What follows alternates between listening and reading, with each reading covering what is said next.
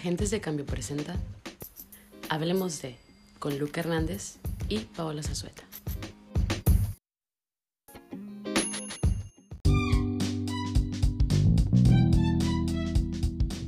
Hey, ¿qué onda? Buenos días, buenas tardes o buenas noches, dependiendo de la hora a la que nos esté sintonizando.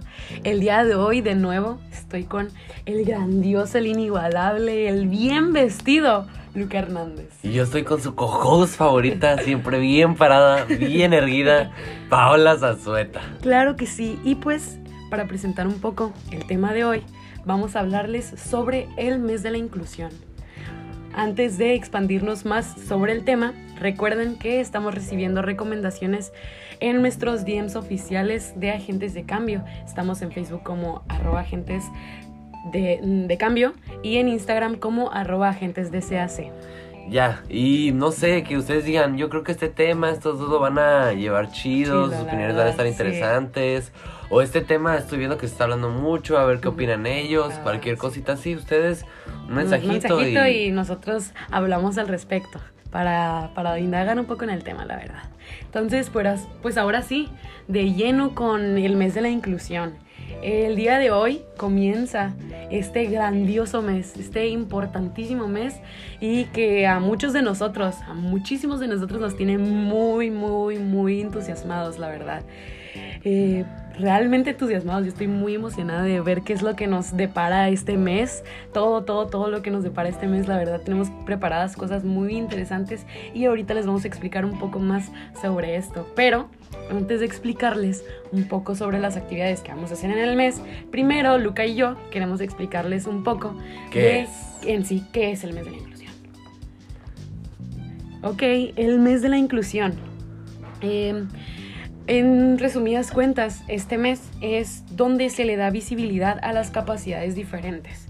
Las, las capacidades diferentes pueden ser tales como ser sordo, mudo, ciego, no tener alguna extremidad. Esta puede ser también eh, no haber nacido con, esta, con alguna extremidad en, en, general o haberla perdido en algún accidente. Puede haber muchas posibilidades dentro de esta misma. También pues dentro de todo el espectro del autismo y el síndrome de Down.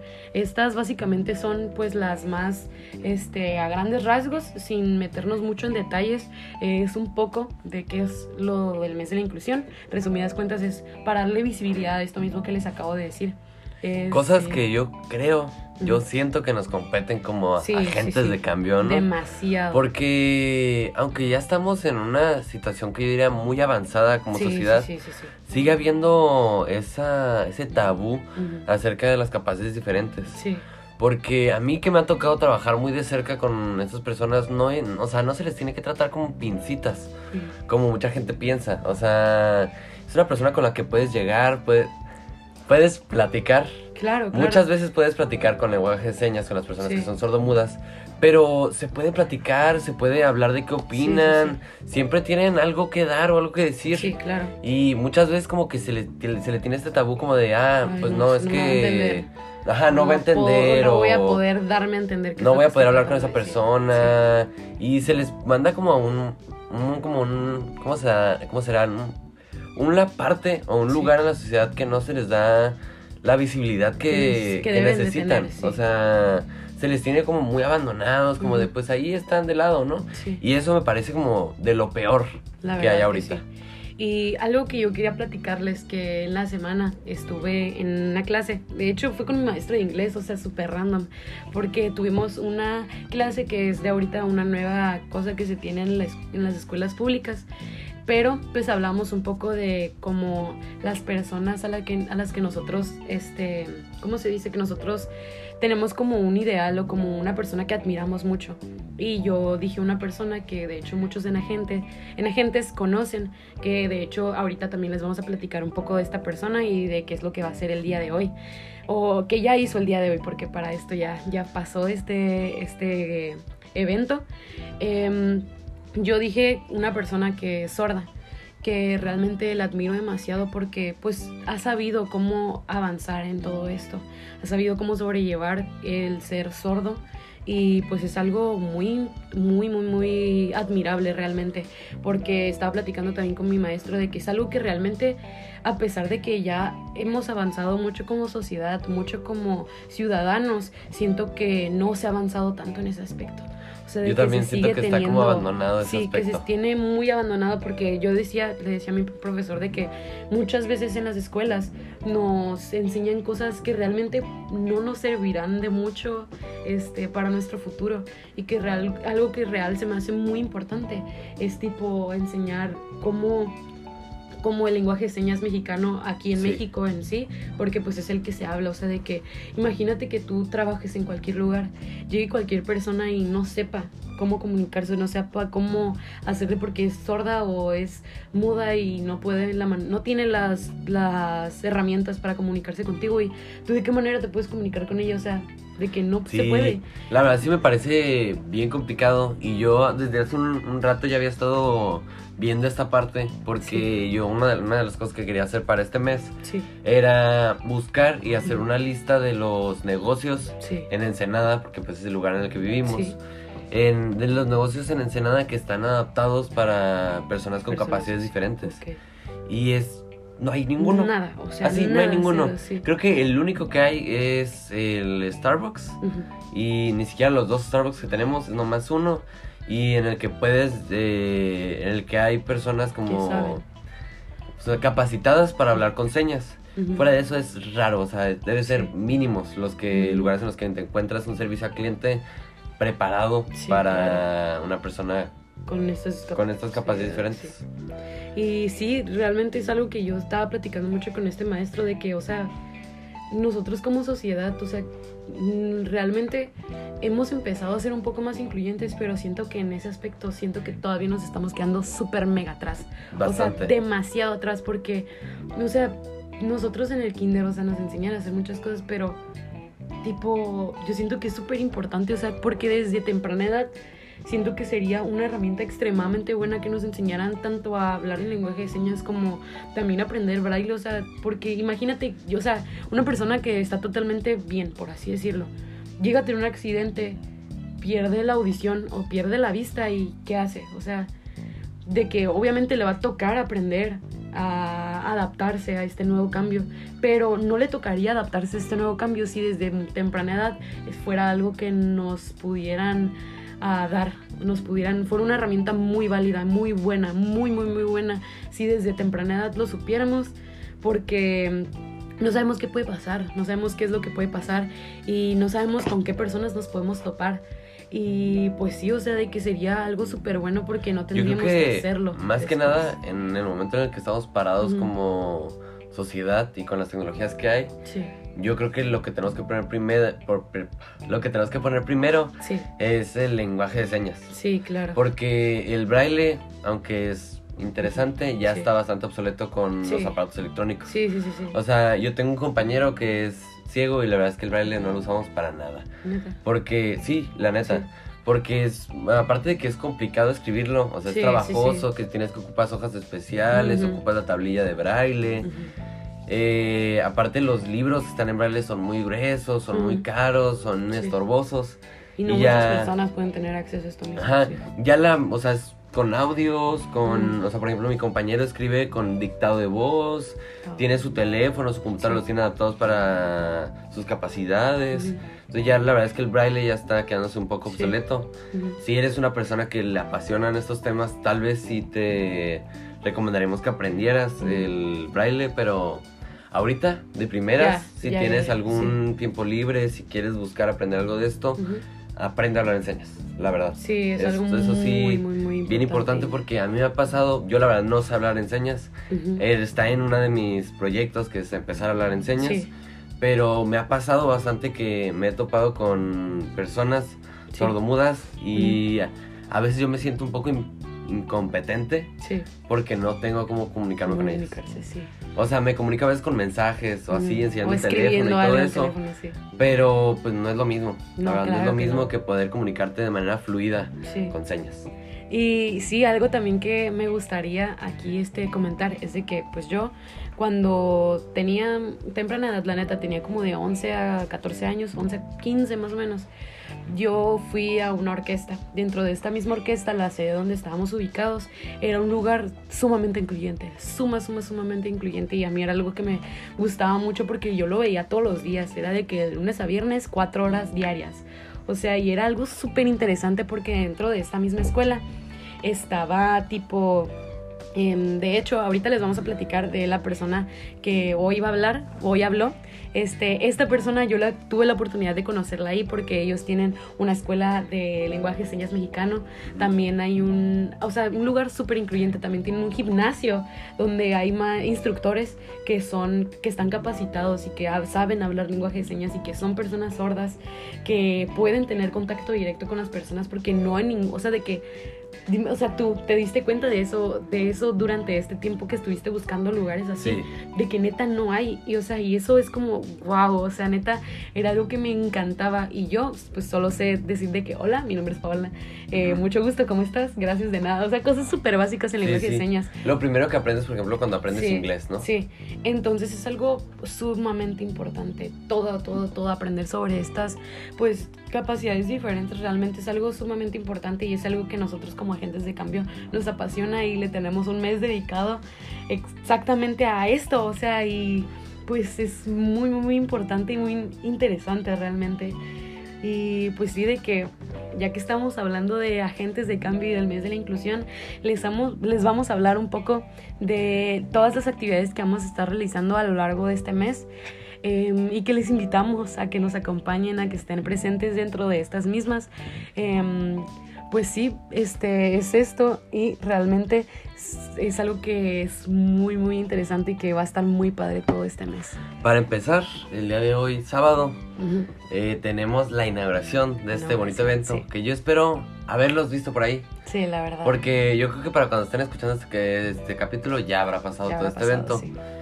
El día de mañana, que es el domingo 2 de octubre, tenemos uno de los viajes que a mí más me gusta. La verdad, yo ¿Qué nunca, yo nunca he podido asistir a uno. Yo tampoco he Pero asistido. mañana, uy, mañana No, se viene, Lo se vamos viene. a tener.